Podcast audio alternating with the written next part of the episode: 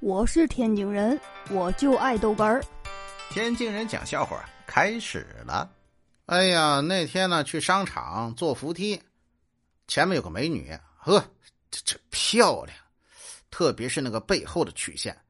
呃，我站着她就离着两档台阶啊。坐过扶梯您了解啊，这个位置啊正好。这扶梯刚走一半，这姐姐可能没忍住，啊，不放了个屁。当时他看了看我，我也看了看他。说实话，那屁真臭啊！我我我我我，我要不缓解一下尴尬？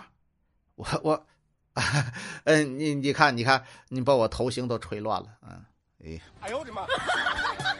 哎呀，二哥愁眉苦脸呐，照样是愁眉苦脸呐。我说你干什么呀？一天到晚的，我看都烦了。呃，不是，前两天我不出差吗？啊，又怎么了？我担心你嫂子有外遇，那你你就天天琢磨吧你，哎，然后呢，然后我就问咱们小区门卫啊，有没有陌生男人去找我老婆呀？门卫啊，门卫说是，呃，没有陌生男人去找我老婆，但没有那不就对了吗？这他说都是熟人，哎呦我天，哎，哎，节哀吧，节哀吧。哎呦我的妈！